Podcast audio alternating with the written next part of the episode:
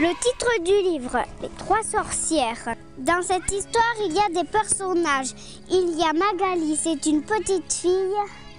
Il y a la vieille Emma, c'est une paysanne. Et il y a les trois sorcières. Je commence à lire. La vieille Emma et Magali referment les portes. Elle répare les carreaux elle éponge la maison, mais les allumettes sont si mouillées qu'elles tombent en miettes. Impossible de rallumer le feu ou d'allumer une bougie. Magali pense, si je trouve la forge des trois sorcières, j'aurai du feu pour ma bougie. Nous pourrons cuire la soupe et allumer les lampes. Et la vieille Emma arrêtera de pleurnicher. Le sentier grimpe de plus en plus et la nuit devient tout à fait noire.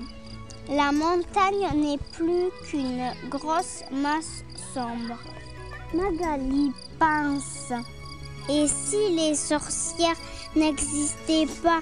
Et s'il n'y avait pas de forge?